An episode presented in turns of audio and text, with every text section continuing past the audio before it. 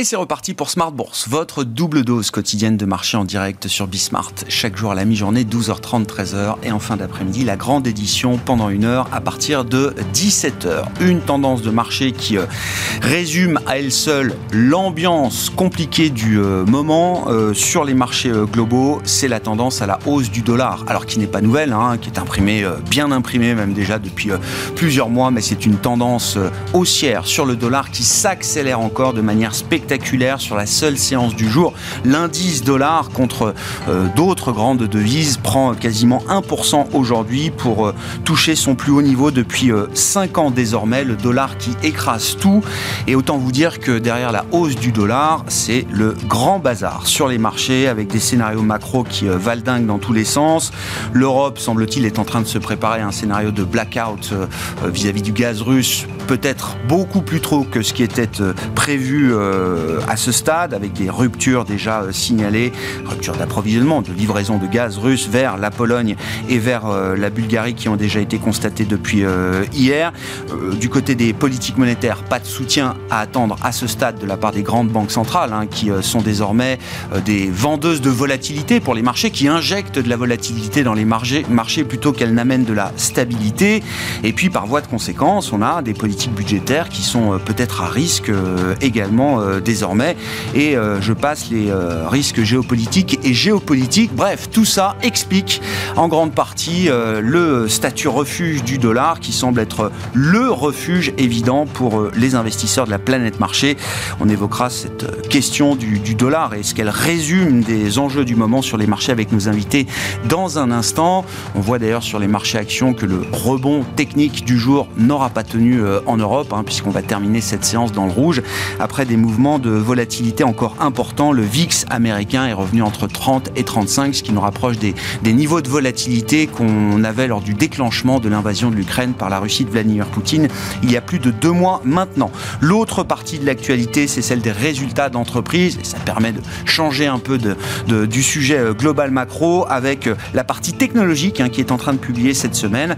Euh, Microsoft s'en sort bien et même très très bien. Plus compliqué en revanche pour Alphabet Google, et puis nous attendons dans le groupe des GAFAM, la publication de Meta, ex-Facebook, ce soir après la clôture du marché euh, américain. Notez que pour euh, les valeurs de la French Tech cotées, les publications sont bonnes et plutôt bien reçues. Euh, on le voit notamment avec les réactions de marché positives suite aux publications de Dassault Systèmes ou encore de Worldline aujourd'hui qui trust les premières marches du CAC 40. Vous aurez les infos clés de marché dans un instant avec Alix Nguyen. Et puis dans le dernier quart d'heure de Smart Bourse, le quart d'heure thématique, un sujet industriel ce soir. Comment est-ce que l'innovation permet de servir toujours mieux ses clients quand on est un des plus grands asset managers euh, européens, voire mondiaux. C'est le sujet que nous traiterons avec le directeur structuration et technologie de Natixis IM, Natixis IM qui vient de lancer une plateforme dédiée à ses clients et partenaires professionnels, Asset Studio qui est présenté comme une plateforme d'analyse et d'aide à la décision pour les clients professionnels de Natixis IM.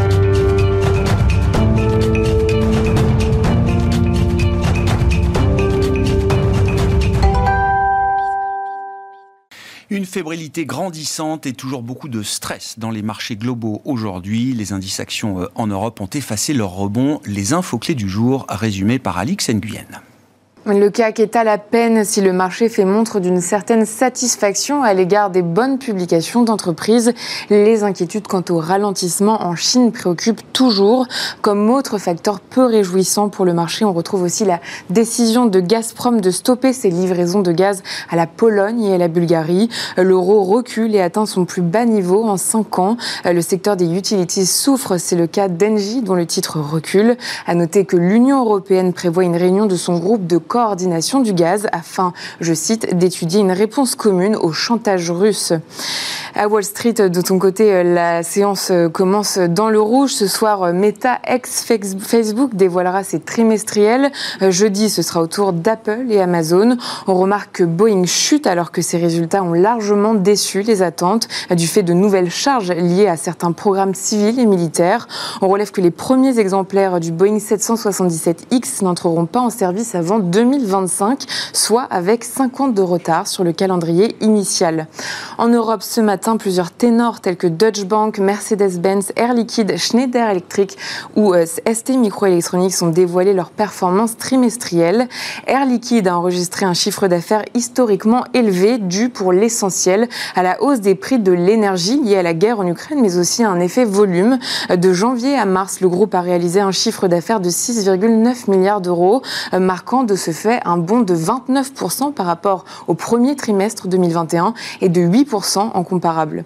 ST Microelectronics continue pour sa part à bénéficier de la pénurie de puces avec une visibilité de 18 mois sur les commandes et une demande qui dépasse sa capacité de production en 2022. Euh, malgré le confinement à Shanghai et la perturbation de la production de ses usines à Kroll, le fabricant de semi-conducteurs maintient ses objectifs de croissance et de rentabilité. Conforté par un bon premier trimestre, Schneider Electric maintient ses objectifs 2022 euh, et ce malgré un contexte en Chine et en Russie, contexte dont il devrait faire les frais les mois à venir. Euh, les géants français nous apprend par ailleurs avoir signé une lettre d'intention pour vendre ses activités en Russie à son équipe dirigeante locale. L'opération devrait engendrer sur ses comptes une dépréciation pouvant aller jusqu'à 300 millions d'euros. Et puis on termine avec un autre fait notable. Total Energy accélère sa croissance aux États-Unis. La Major annonce l'acquisition de la société Core Solar basée à Austin. Tendance, mon ami, c'est chaque jour les infos clés de marché avec Alix Nguyen à 12h30 et 17h dans Smart Bourse sur Bismart.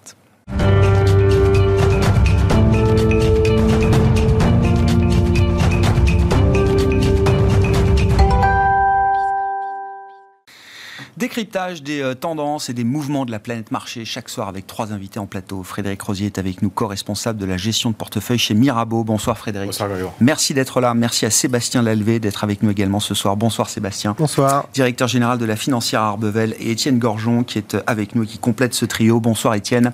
Bonsoir. Ravi de vous retrouver. Vous êtes responsable de l'activité obligataire de Sanso IS. Je, je le disais, beaucoup de choses se résument à travers l'accélération haussière du dollar qu'on constate sur la seule séance du jour, hein, plus 1% pour l'indice dollar contre d'autres grandes devises, à commencer par euh, l'euro.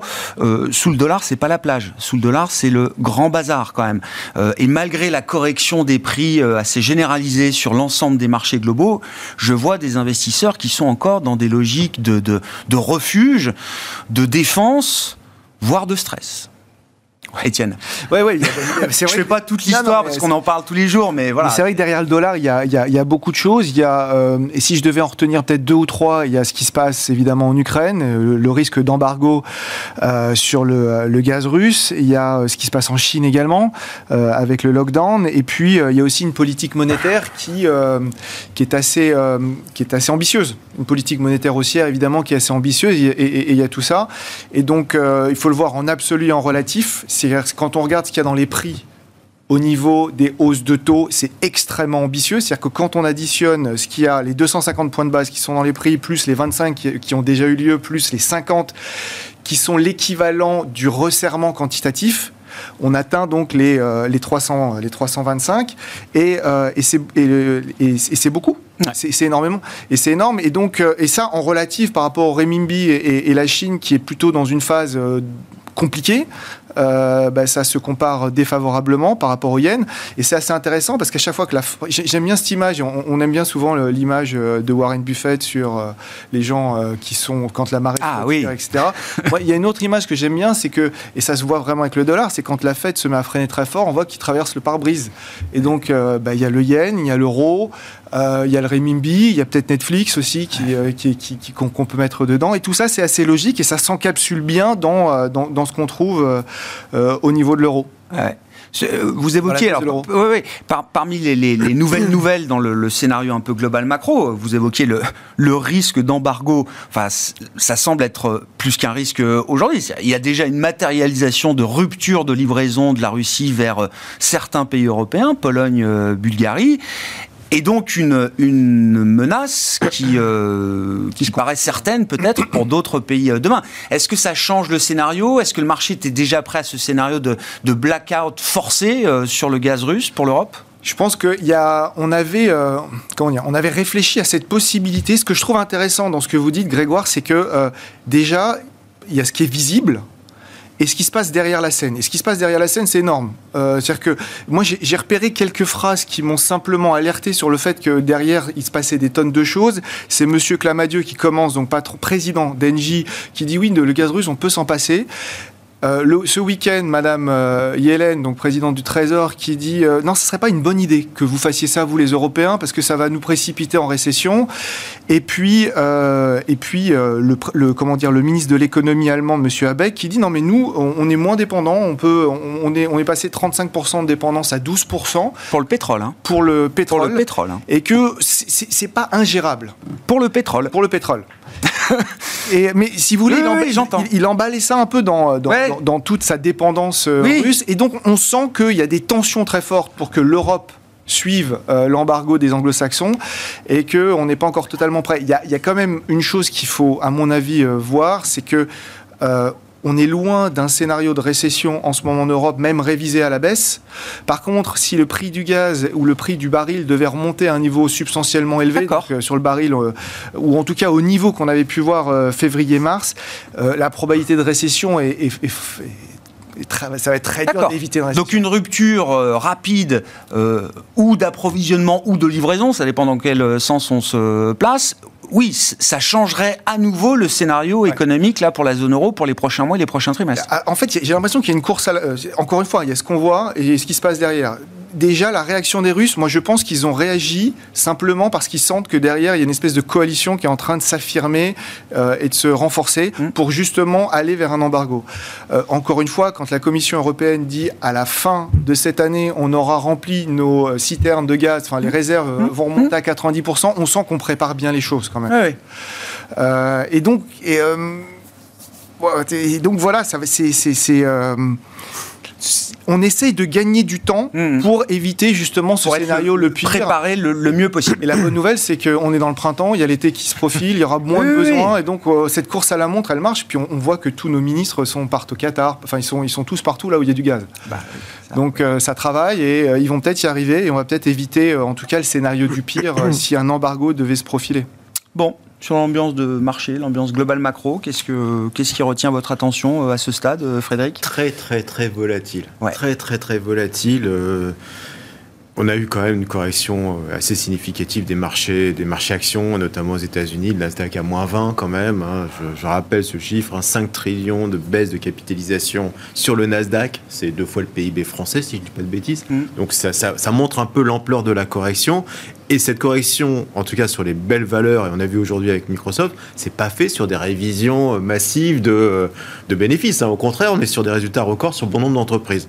Donc on voit bien l'influence qu'a euh, la révision à la hausse des anticipations de remontée de taux aux États-Unis sur l'ensemble de la sphère croissance et avec ce qu'on appelle la compression des multiples. Donc là, effectivement, on se posait la question est-ce que oui ou non une valeur, une GAFA payant 30 fois c'était cher, maintenant euh, elles, valent plus que 20, euh, entre 20 et 25 fois, donc ça devient hyper attractif, effectivement. On l'a vu avec la réaction, la belle réaction de, Microsoft qui connaît une forte croissance, notamment dans, dans, le cloud. Donc euh, voilà, je pense que le marché a fait, a fait ce, travail en bonne partie sur la croissance. On a gommé allez, deux ans de surperformance de la croissance en trois mois. Hein. le, le, gap a été comblé on normalise un peu les valos. Donc je pense que maintenant, il faut revenir peut-être à une, appréciation plus globale, regarder valeur par valeur, celles qui sont capables de résister sur des trains relativement forts comme Microsoft, choisir bien sûr la, qualité, euh, le pricing power, mais là, on peut, à mon avis, plus équilibrer son portefeuille aujourd'hui sur des valeurs croissance et certaines, certaines values, mais peut-être pas aussi défensives qu'on a pu l'être par le, par le passé. Oui, c'est assez nouveau, euh, Frédéric. Enfin, je dis euh, vous, mais euh, les autres également. Ça fait longtemps que on n'achète plus de valeur de croissance. En tout cas, ça fait longtemps que les investisseurs me disent que bon, ils en avaient beaucoup, que l'idée était de rééquilibrer avec un peu de value. Ça fait deux ans qu'on a fait notre bord là-dessus. Hein, donc, les parcours exceptionnels, l'assaut-système qui est publié.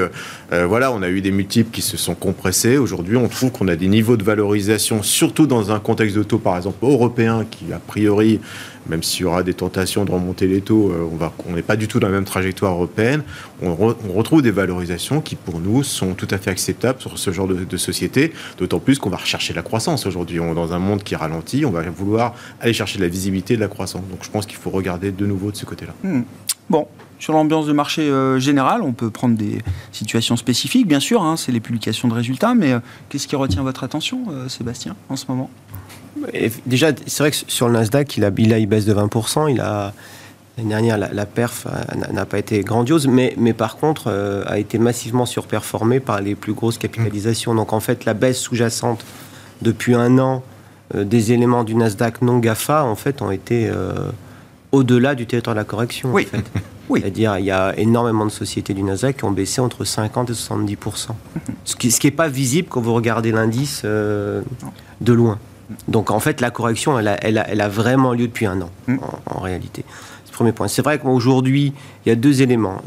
sur les valeurs de croissance, effectivement, dans un monde de stagflation ou pas, enfin un monde avec peu de croissance, les valeurs, à mon avis, ce qu'il faut, c'est du GARP, hum. donc la croissance à un prix raisonnable. Alors, où est le raisonnable? Ça, ça se quantifie. Hein. Vous, vous, faites un rapport entre le PER et la croissance des BPA à 3 ans. Globalement, quand vous êtes aux alentours de 1, il ne faut vraiment pas hum. réfléchir. Et si vous êtes à 4 ou 5 ou 6, il faut se poser un peu des questions. Mmh. Euh, ça dépend de la phase de croissance, de la phase de, de, la société, évidemment. Mais, c'est, je pense qu'on va revenir à ça. Donc vraiment du stock picking avec le GARP en, en idée. En sachant que ça, ça ne marchait pas hein, jusqu'à présent. Et comme le marché est excessivement momentum, et on en parlait un petit peu tout à l'heure, il faut bien comprendre que les acteurs de marché, c'est pas nous. Hein. Les acteurs de marché, c'est les algos, c'est eux qui font la tendance et qui accélèrent toutes les tendances beaucoup plus qu'avant.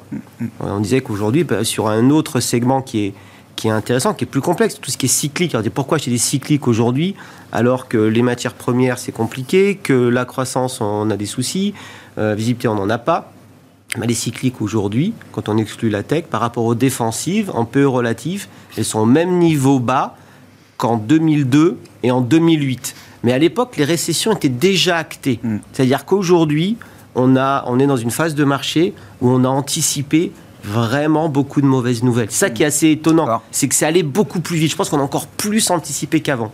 Alors est-ce que les gens sont, deviennent de plus en plus... Euh, je crois que le, mood de marché était équivalent à 2008.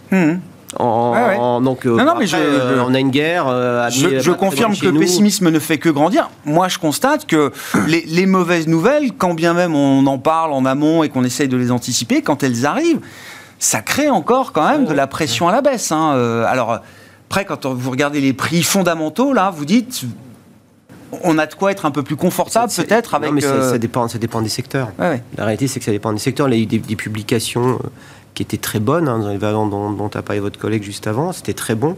Euh, sur les valeurs cycliques, sur les. Ok, il y a du Manitou qui a publié, c'est pas cher, on, savait que le momentum serait pas fou. Par contre, il y a un carré de commande qui est énorme, il y a un mm. besoin qui est important.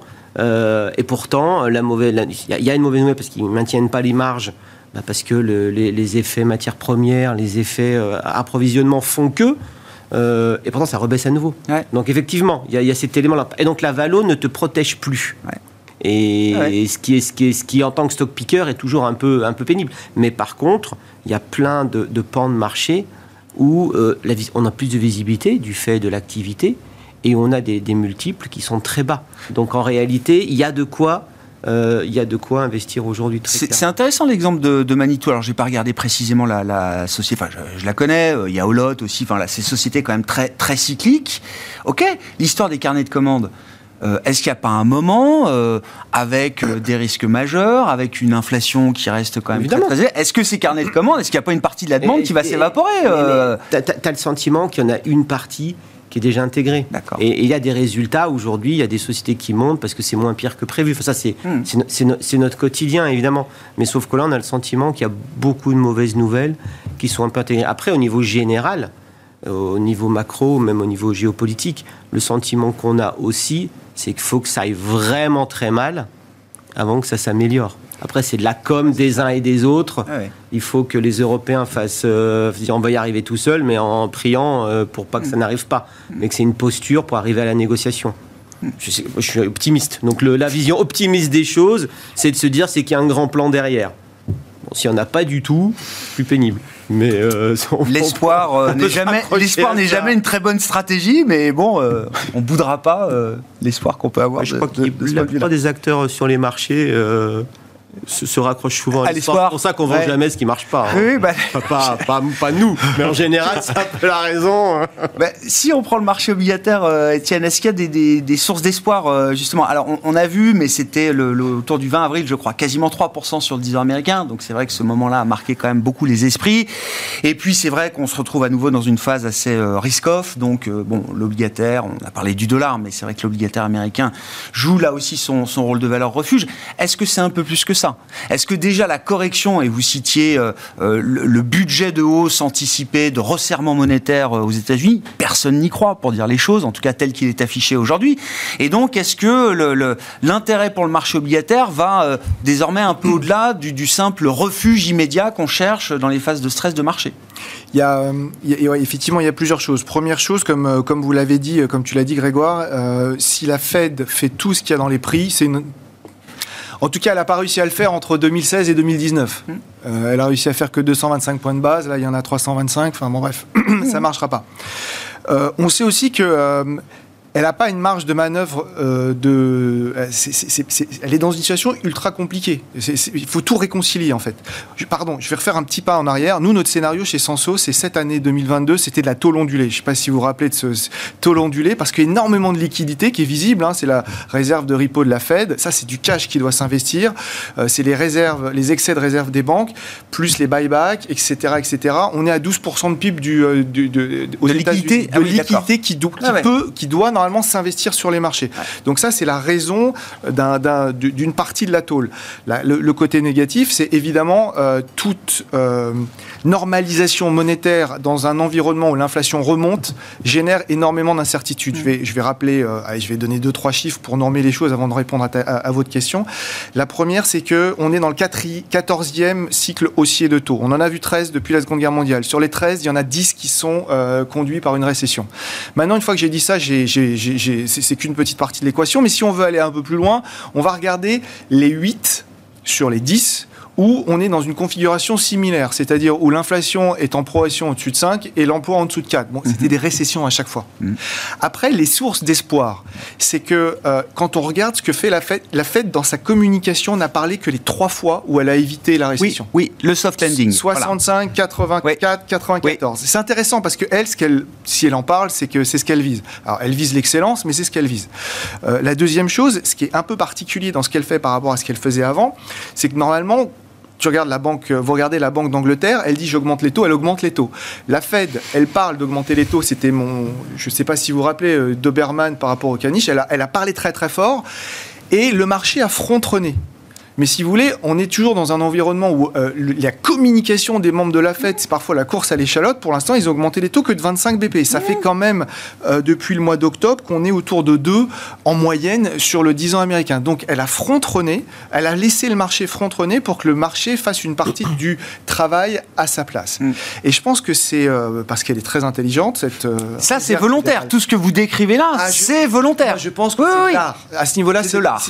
C'est de l'art. si ça marche, on, est, on est dans le, on est, on est, on est dans l'artistique euh, et de très haut niveau, parce que ça veut dire qu'elle joue quelque part un peu la montre, donc elle laisse le marché faire, elle va y arriver, elle est obligée de dire qu'elle doit rattraper les choses, parce que déjà qu'elle est tellement en retard, donc elle est obligée de faire ce qu'elle est en train de faire, mais pour l'instant le marché fait le job. Et imaginons une bonne nouvelle, c'est que euh, les tensions inflationnistes diverses et variées commencent à, et c'est un peu le scénario d'une partie du marché, on, est, on serait hypothétiquement pas très loin du pic. Et imaginons qu'on commence à se normaliser euh, un peu plus rapidement d'ici euh, la fin de cette année.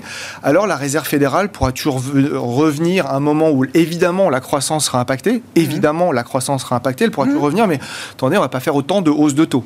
Et là d'un seul coup, du Doberman au caniche. Ben oui. Et là d'un seul coup, on récupère un peu de marge de manœuvre. Alors est-ce que c'est le moment de retourner euh, sur le 10 ans américain? C'est très tentant quand on est retour à la moyenne c'est super tentant. Je veux dire, on n'est pas loin de 3, on n'a pas vu ça. Le problème, c'est que euh, le, retour à la moyenne marche, mais à mon avis, euh, c'est plus compliqué quand on a une inflation aussi élevée. Ah oui.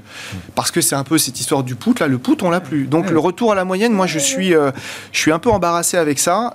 et Tant qu'on n'a pas vu ce fameux pic, d'inflation, il faut qu'on voit une forme de normalisation. Et donc, je pense que commencer à acheter, c'est vraiment pour les plus courageux. c'est peut-être une très bonne idée, c'est vraiment pour les plus courageux. Il y a plus simple à faire il y a beaucoup plus simple, c'est que le marché du crédit, euh, je vais utiliser une expression assez qui parle à tout le monde, c'est vraiment pris un pain. Mais alors vraiment un beau gros pain. Euh, c'est-à-dire qu'en quelques mois, euh, sur le haut rendement européen, euh, si vous regardez entre les ETF et les marchés, on est entre moins 5 et moins 7. Et sur la partie très courte de la courbe, mm. et des boîtes qu'on connaît tous, hein, je vais enfin, pour en citer une ou deux, Tereos, Loxam, enfin des boîtes qui marchent raisonnablement bien, et, et Ramet, etc. Vous avez sur des maturités d'une année et demie ou de deux années et demie, vous pouvez générer du vous pouvez générer des performances comprises entre 4 et 6,5, ouais. sans aller au-delà de 2025, 2024. Et donc là, il y, a, des choses qui commencent à, se, profiler, qui ont du sens. Et si, comme moi, vous imaginez que peut-être il y aura une récession l'année prochaine, au cas où la Réserve fédérale euh, décide vraiment de tout faire, alors vous, êtes vous, arrêtez de réinvestir et puis vos obligations arrivent à maturité. voilà, on, peut, il y a de la matière à travailler. Est-ce que, est, ce que ça implique la fin du, du TINA? La, fin de euh, euh, il n'y a pas d'autre alternative que les actions, y compris pour des gros investisseurs dont euh, l'univers naturel d'investissement est quand même plutôt les produits fixed income, obligataires, crédits et autres, et qui se sont déportés au fur et à mesure de l'absence de rendement vers des classes d'actifs toujours plus risquées, jusqu'aux actions. Oui, mais moi je prends l'exemple d'un, allez, un Allemand aujourd'hui, il y a 8% d'inflation, je crois, en Allemagne. 7,5, oui, je crois. 7,5 oui. Il a 100, il a 100 au début d'année il fait rien, il reste en cash, il met sur du taux euh, court, il est à moins 7 à la fin de l'année. Mmh. Aujourd'hui, il y a bon nombre d'entreprises qui ont des rendements euh, sans prendre énormément de, risques, vraiment, pour le coup, euh, minimum 5-6% de rendement mmh. sur le marché, avec une croissance de 5-10% des bénéfices. Ben voilà, vous avez compensé l'effet baisse. Donc je pense qu'on est encore quelque part, du fait du niveau de l'inflation, il n'y a pas encore pour l'instant de, possibilité de se substituer quelque part aux, actions. La source de performance action reste quand même un moteur. Oui, oui. Euh, Alors c'est vrai que sur, l'obligataire, il y a des, choses assez intéressantes. On, les subordonnés bancaires aussi, qui, il y a, aujourd'hui des rendements qui sont colossaux euh, dans le AI, dans la subordonnée bancaire, euh, sur des maturités même moyennes. Bon, oui, effectivement. Maintenant, si l'inflation reste élevée, ça risque d'être encore un, petit peu compliqué. Donc pour l'instant, en tout cas, je trouve qu'il n'y a pas tellement d'alternatives, honnêtement, au, marché action, de qualité, bien sûr, avec un minimum de rendement. Hmm. Euh, on, parle un peu des résultats, oui, la tech. Bon, les GAFAM, alors je sais pas si on rentre. Est-ce qu'il y a des détails particuliers? Microsoft, Alphabet euh, hier? Alphabet non, mais peine un peu plus. Alors non, mais réagissez. Euh, non, mais sur les actions, on est quand même dans une période où on a plein de révolutions en même temps. Donc si vous vous laissez un peu de temps, le, le problème des actions, c'est le temps. Euh, si vous laissez un horizon, un horizon de temps raisonnable, il y, a des opportunités extraordinaires aujourd'hui par rapport à des thématiques structurelles. Et la tech qui en fait partie, qui en fait toujours partie, encore plus partie évidemment. La transition énergétique, il y, en a plein. Donc en fait, il y a plein de sociétés, si vous les choisissez bien, avec un bon management, bonne capacité à exécuter, vous savez qu'à 5 ans, euh, eh ben, vous avez quand même de fortes chances euh, d'avoir fait beaucoup mieux que l'inflation, même si elle reste élevée en fait. Oui, mais c'est vrai qu'on aime être confortable parce que c'est quand même des actifs risqués. Ben, tiens, je prends l'exemple de. Le confort, il est où? Enfin, ben, mais je suis Pourquoi les gens sont fans absolus de private equity?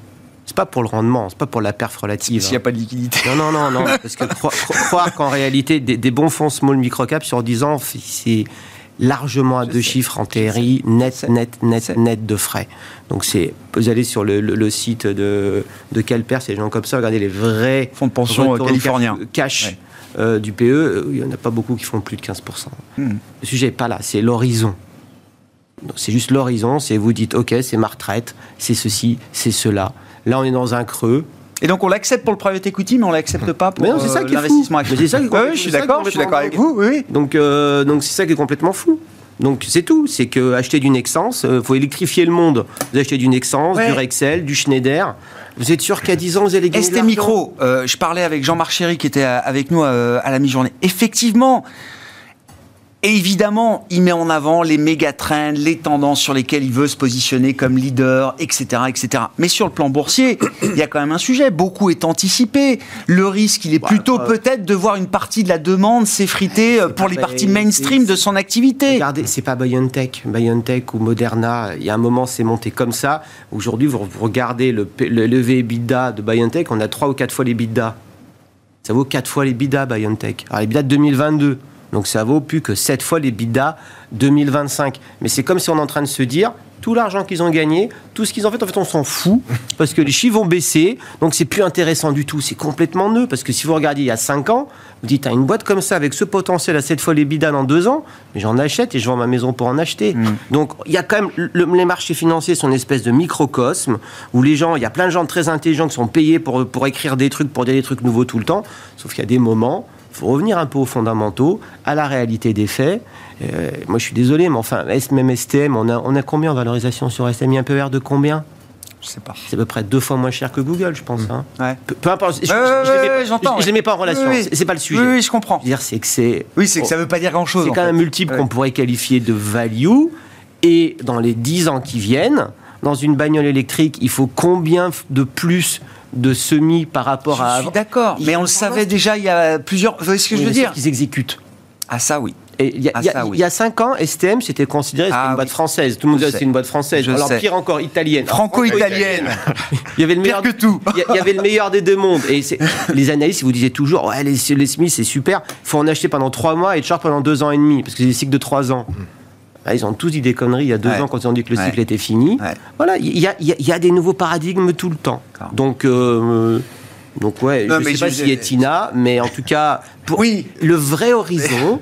Hein, et c'est moi pour ça que je suis pas content après la gestion passive et les trackers, où chacun pense qu'il faut changer de panier à peu près tous les jours quand vous de panier de, de, style. Ah quand non, vous êtes investisseur à long terme, c'est un autre métier. Mais il y a, il y a des, des, des, investissements euh, indiciels, thématiques, euh, qui sont de plus en plus utilisés. En tout cas, c'est le discours que je reçois euh, ici, qui sont de plus en plus utilisés pour être des, des cœurs de, portefeuille, pour être des investissements stratégiques également. Beaucoup. Parce que quand vous, ce que je veux dire par là, c'est qu'il y, a des paniers. C'est les, les, tendances. Ça dure combien de temps? Les tendances dans la même semaine, vous avez vous avez les quatre saisons avec, avec des les marchés peuvent être fondamentalement différents le lundi, le mercredi et le vendredi. C'est ça que je veux dire. Donc il n'y a, pas. C'est ça le truc. Après, sur votre question. Euh, oui, je voulais qu'on parle un peu des résultats de la big tech américaine, mais euh, bon. Bah, la big tech américaine, on l'a dit, bah, quand vous avez Alphabet à 20 ou 22 fois les résultats, euh, l'avantage de ces gens-là, c'est qu'ils ils ont souvent préparé l'étape d'après. Donc ça va continuer. Et ce qui fait la valorisation de ces sociétés, c'est leur capacité à être dans l'étape d'après. C'est pour ça que Netflix s'est fait massacrer à juste titre. Parce qu'ils sont pas dans l'étape d'après? Bah Parce que on ne voit pas le coup d'après on, la voit moins on la voit moins. Et que, après, quand tu reviens à 14 fois les bits, ce qui est le cas de, ce qui est le cas de Netflix aujourd'hui, on va pas dire que ça traite ex-croissance, mais il y a moins de croissance intégrée. Quand, ça, quand une boîte traite à 50 fois les bits, oui, je tu te dis, Peut-être qu'il y a des changements de statut quand même aussi en sens inverse. Mais exactement, exactement. Pour moi, le changement de statut sur Microsoft ou sur Alphabet, il n'est pas clair. Qui un Donc il n'y a pas de changement de statut pour l'instant. Ah oui, d'accord, oui, c'est ça. Oui. Sur Meta, la question se pose. Euh, sur Netflix, bah, ça y est, on y a répondu. Et, euh, et sur les. Et sur qu'est-ce qu'il y a Et Amazon, Apple, oui. Et, Apple aussi. et puis Amazon, bah, je, crois que je pense qu'on a vu que le début de ce qu'ils vont faire, donc je pense que c'est pas terminé.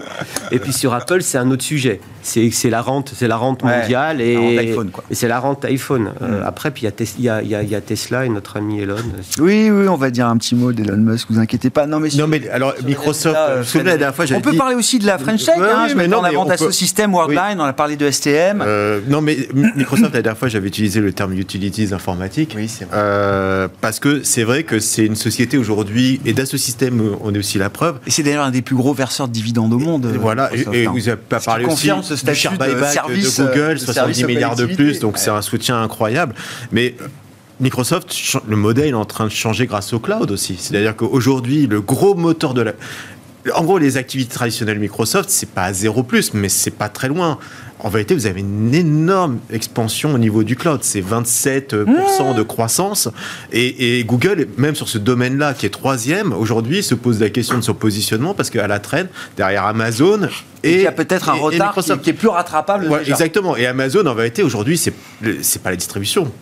On, s'en fiche quelque part, c'est mature. En vérité, c'est euh, Amazon Web Services. exactement. AWS qui est aujourd'hui clairement le pôle de croissance de, de, ces boîtes. Dassault Systèmes, c'est un cas assez intéressant.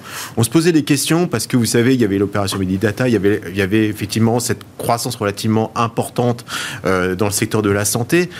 Et on se pose la question aussi du modèle de Dassault Systèmes, et on voit que la partie logicielle embarquée, et en gros tous les services qui sont, euh, qui sont avec, va croître. Donc c'est une société bien sûr un peu chère, en multiple, mais qui offre une visibilité parce que derrière, vous avez des revenus récurrents qui augmentent et qui augmentent et qui augmentent. Et le, fait d'avoir de plus en plus de, logiciels installés aujourd'hui permet d'avoir cette visibilité euh, grandissante. Donc euh, voilà, pour moi, c'est pour ça que j'utilise, euh, pas l'aphorisme, mais, mais en tout cas, c'est pour moi des sociétés qui sont pas loin des utilities parce que comme mais ça veut dire que c'est pas le même statut aussi. Non, mais euh, Apple, on va pas les traiter de vous la allez même voir, manière. Apple, il y a des grosses questions parce qu'il y a eu les problématiques euh, de Foxcom, Senzu. Euh, on ne sait pas du tout où on en est, point de vue livraison d'iPhone et autres. Mais en réalité, c'est pas du tout ça qu'on va regarder. Mm. Ça va être la forte progression qu'on aura au niveau des services d'Apple. Donc ça, c'est vraiment le modèle aujourd'hui. Alors peut-être aussi, on doit revoir les multiples de valorisation de ces entreprises par rapport à ça, mais c'est les contenus embarqués et la, récurrence des revenus. Ce qui offre pour moi, effectivement, le meilleur des deux mondes, quelque part. je comprends. Le, du rendement. Si, et du si on a bien joué depuis un an en se délestant peut-être de la surpondération qu'on pouvait avoir pour ce type de valeur, GAFAM, FANG, etc., mm. vous dites là, c'est déjà un moment qui semble intéressant pour y revenir. Moi, honnêtement, dans les techtos, pour moi, il n'y en a qu'une seule à acheter, c'est Microsoft. Vraiment, si je devais euh, arrêter tout. Même on l'achète pour le dividende aujourd'hui. On l'achète, oui, mais c'est. c'est la croissance du dividende, c'est un truc, euh, c'est un truc quand j'ai commencé income, C'est du crédit. Quand, j'ai commencé en bourse, on me disait, euh, ah, il faut avoir du général électrique en bourse. Et chez les Américains, il fallait avoir. Aujourd'hui, c'est peut-être la seule action aujourd'hui incontournable américaine dans un portefeuille parce que la croissance est là, c'est des croissances Et c'est solide, c'est pas parce que c'est la dernière que c'est euh, que c'est forcément fragile. Ouais, je comprends. Puis c'est Call of Duty. Voilà. oui, ils ont racheté, oui, c'est vrai, c'est ça. Euh, Est-ce qu'on parle Non, je voulais. Ah, je reviens au marché obligataire avec vous, euh, Étienne. Je suis désolé, on passe d'un sujet à l'autre, mais c'est les sujets du moment euh, sur les marchés. On a parlé de la, courbe et de l'enjeu américain à travers la Réserve fédérale américaine. moi, ce que je regarde aussi, et ce qui me fait dire que malgré la petite hausse qu'on a sur le CAC ce soir, finalement à l'arrivée, on s'en sort pas trop mal. C'est qu'il y a quand même des points de stress importants. Bon, déjà, parler du dollar, l'effondrement de l'euro quand même contre le dollar est spectaculaire, hein, moins 1% sur une journée. Et puis je vois des spreads qui commencent à bouger un peu. Mm près d'Italie-Allemagne, on est quasiment à 180 BP. Euh, bon, rien de grave, on a vu beaucoup plus, ça a été bien pire, mais quand même, ça commence à nouveau à attirer l'œil. Et même, c'est un peu anecdotique, mais même le spread euh, France-Allemagne, au Bund, il était à 40, euh, c'était à peu près la norme historique ces derniers mois, pré-élection. Pendant les deux tours, il y a eu un peu d'agitation, on est monté à 55 à un moment sur le spread. On l'a vu redescendre, mais aujourd'hui, on le retrouve à 50 et plus à 40. Voilà. Non mais ouais non mais c'est un bon point. Moi j'ai toujours pensé que euh, sur ce type de sujet, l'obligataire notamment en zone euro, c'était un peu comme des petits gamins euh, qui font ce qu'ils veulent quand euh, il n'y a plus de règles et puis d'un seul coup il y, a, les parents qui arrivent et hop on les remet à l'intérieur du jardin. Et là c'est un peu la même chose, c'est-à-dire que pour l'instant la BCE est, est, pas est pas dans une zone où elle est obligée de dire quoi que ce soit. Je pense que euh, encore une fois, sur, la fragmentation. Sur la fragmentation. Oui, d'accord. Parce qu'elle parle beaucoup du reste, hein, quand même. Hein. Oui, ouais, c'est vrai. Mais ce que je pense, c'est qu'effectivement, donc le, marché obligataire, quand il est libre, il fait, il fait ce qu'il veut. C'est-à-dire que quand les rendements remontent, le spread entre les différentes zones s'écarte mécaniquement bêta, bêta de marché tout bête. Donc ça, c'est un peu chacun fait son, son, petit truc dans son côté. Si les taux devaient remonter très, très fortement, en tout cas beaucoup plus que là où ils sont, on verrait effectivement des spreads beaucoup plus visibles. Je pense que ça n'aurait rien à voir avec une forme d'anticipation de fragmentation, ce serait juste du bêta de marché. Ce que je pense également, c'est que... Et donc, c'est pas un sujet pour la BCE? Alors, c'est pas un sujet, euh, sauf si, euh, parce qu'on arrive à un certain niveau de rendement, euh, je pense au spread sur l'Italie ou, les, enfin même la France, l'Espagne, etc., où on voit que notre charge de la dette, il ne faudrait pas qu'elle aille à un certain niveau. Je pense que la, meilleure, la plus grande banque pour moi qui donne le, la, banque la plus smart, c'est la Banque d'Angleterre. Elle explique, enfin je trouve que bon, ils ont un historique, ils ont un historique. Oui, ils ont quand même un historique de promesses non délivrées qui est assez. Ah, non, ah, mais, mais, surtout ils réfléchissent, enfin ils réfléchissent quand même à pas mal de choses eux, ce qu'ils disent, c'est qu'on a tellement d'enjeux, euh, transition énergétique, armement, etc. Oui, l'inflation est là, donc on tape, on augmente les taux. Par contre, on a toujours un bilan. Et ce bilan, on peut l'utiliser pour euh, favoriser euh, le budget. Sauf que nous, on a décidé d'arrêter les achats. alors on a décidé d'arrêter pour l'instant parce qu'encore une fois, il n'y a pas de stress. Mmh. Si demain il devait y avoir un stress, c'est tellement coûteux d'imaginer qu'il pourrait y avoir une fragmentation. Mais même, ils ont compris un truc quand même depuis 2011. C'est que même l'idée de laisser le marché imaginer qu'il pourrait y en avoir, je pense que là-dessus, J'avais fait, j'avais fait une étude qui, qui, mesurait le niveau d'intégration des pays les uns avec les autres. Mmh. En fait, c'est simple. Si vous reprenez le cas de la France ou de l'Allemagne, on a tout notre PIB qui est à l'extérieur, à l'intérieur de la zone euro, mais à l'extérieur de chez nous, et vice versa. C'est-à-dire mmh. que le coût d'imaginer qu'il faudrait détricoter le truc, ça serait. Et donc, je pense qu'ils tenteront pas. Ils prendront le bilan, et s'il devait y avoir qu'une seule justification, c'est que euh, on, calme les marchés là-dessus. Bon, il faudra surpasser des contraintes politiques, voire juridiques, euh, comme à chaque fois. regardez, il y a plein de si vous regardez bien, Grégoire, il y a plein de verrous qui ont sauté. Oui, je hein. sais, je sais. Mais à chaque fois, ça reste une étape qui peut être douloureuse à un moment quand il faut la franchir. Mais... Ça sera trop coûteux. Bon, Elon Musk et Twitter. Donc, euh, c'est quand même le buzz de la semaine au milieu de tout ce qu'on décrit.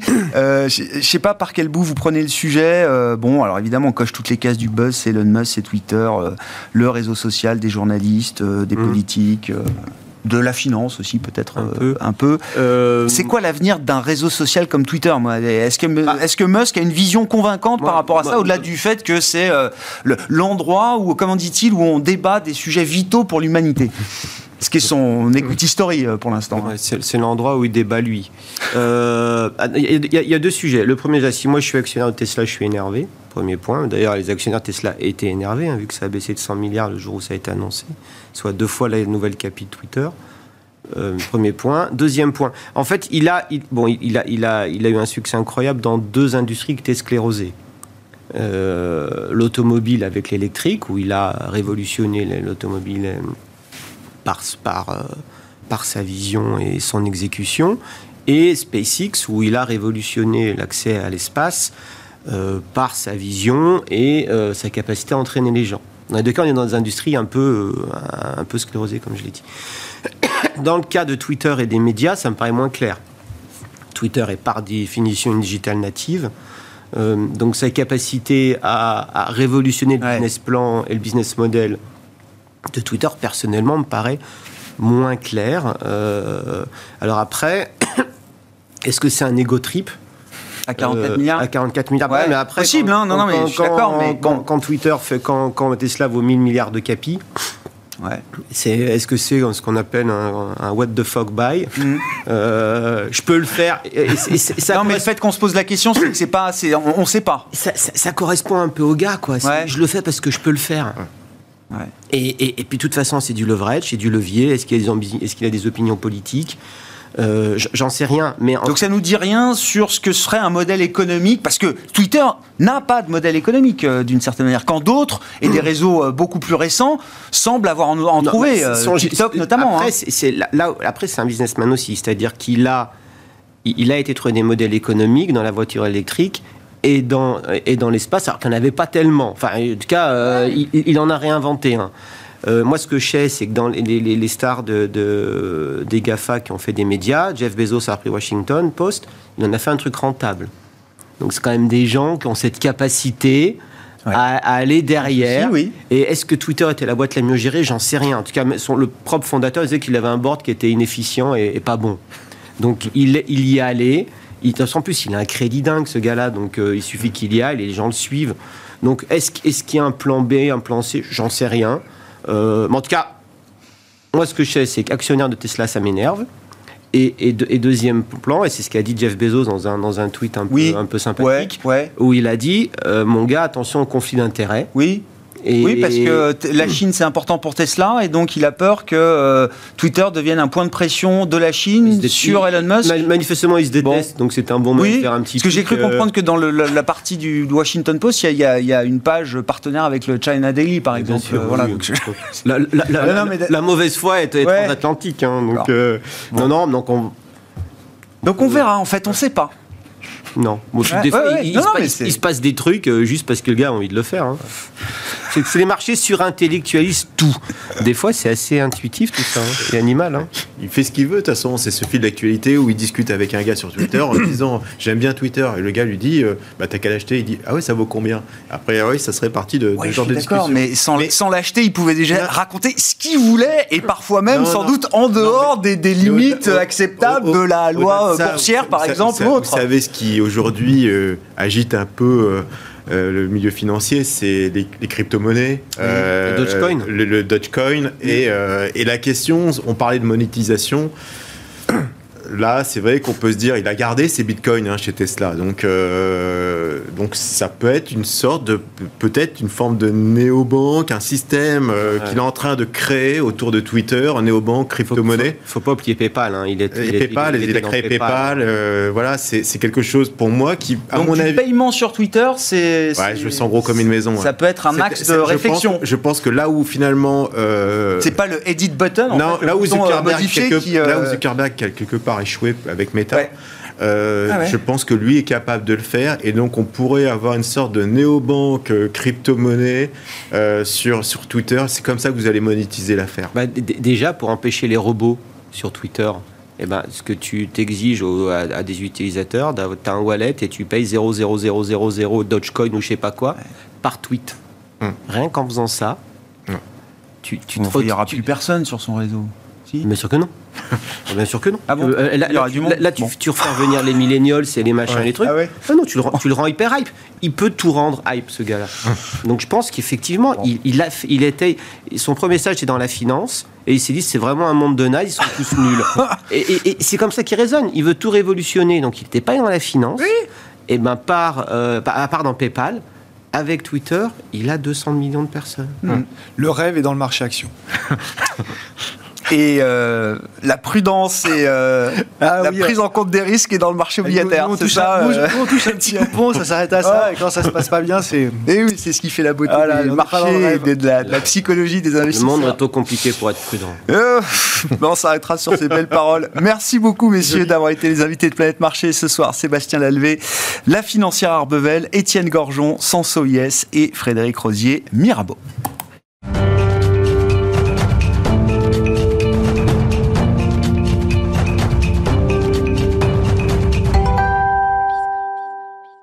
Le dernier quart d'heure de Smart Bourse. Chaque soir, c'est le quart d'heure thématique. Et le thème ce soir, c'est un thème industriel dans l'univers de la gestion d'actifs. Comment le digital, le numérique, si euh, on veut le dire en, français, peut-il permettre de servir toujours mieux ses clients quand on est un des plus gros asset managers euh, européens et mondiaux, en l'occurrence Natixis IM, puisqu'on va parler d'un projet qui vient de voir le jour euh, chez Natixis IM. Et c'est Oumar Diawara, le directeur structuration et technologie de Natixis IM, qui est à mes côté en plateau pour euh, parler d'Asset Studio. Bonsoir Oumar. Bonsoir. Merci beaucoup d'être euh, d'être là. Donc vous avez euh, mené avec, j'imagine, des équipes importantes ce, projet de quelques années qui aboutit au lancement de cette plateforme baptisée Asset Studio.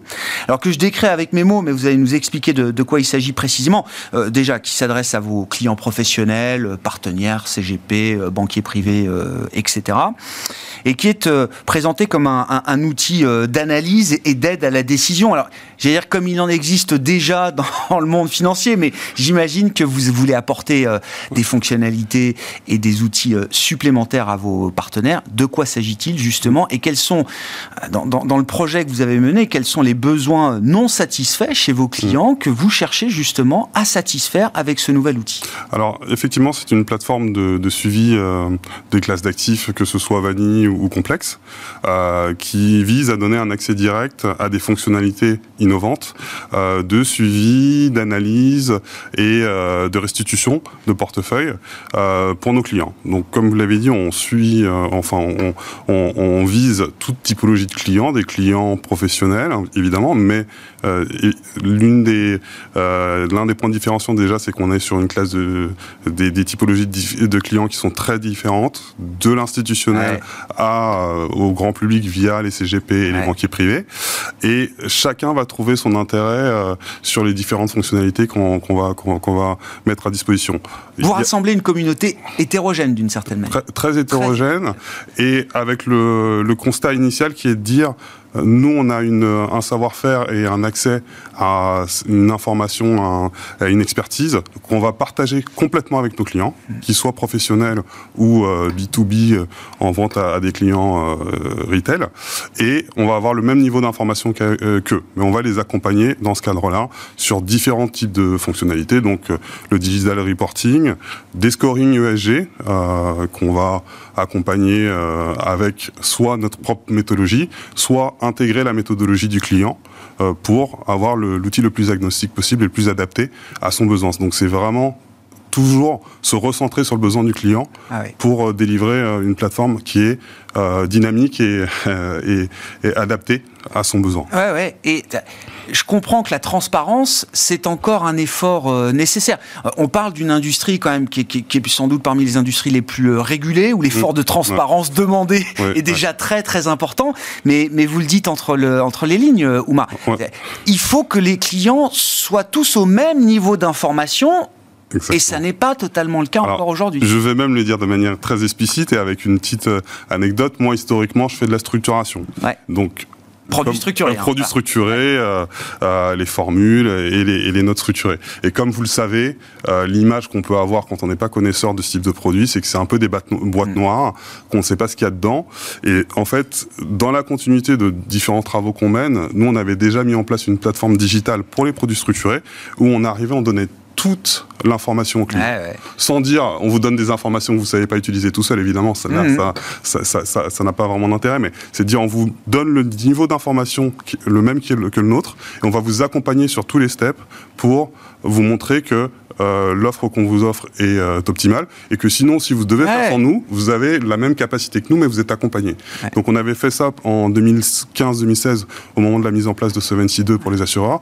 Et à cette studio, c'est la même philosophie qu'on a appliquée à toutes les classes à toutes les classes d'actifs, euh, avec tout, toute cette approche aussi très transparente et en marque blanche car clairement, on ne va pas seulement s'occuper des fonds de ah, Nîmes, bien sûr. mais on va euh, attaquer toute base de, de, clientèle. Architecture ouverte, euh, comme on voilà, dit. Euh, voilà, c'est obligatoire. Et donc, comme, comme, je comme on l'a dit précédemment, euh, la transparence est clé, c'est le point de départ de la, de la relation client, de mon hmm. point de vue.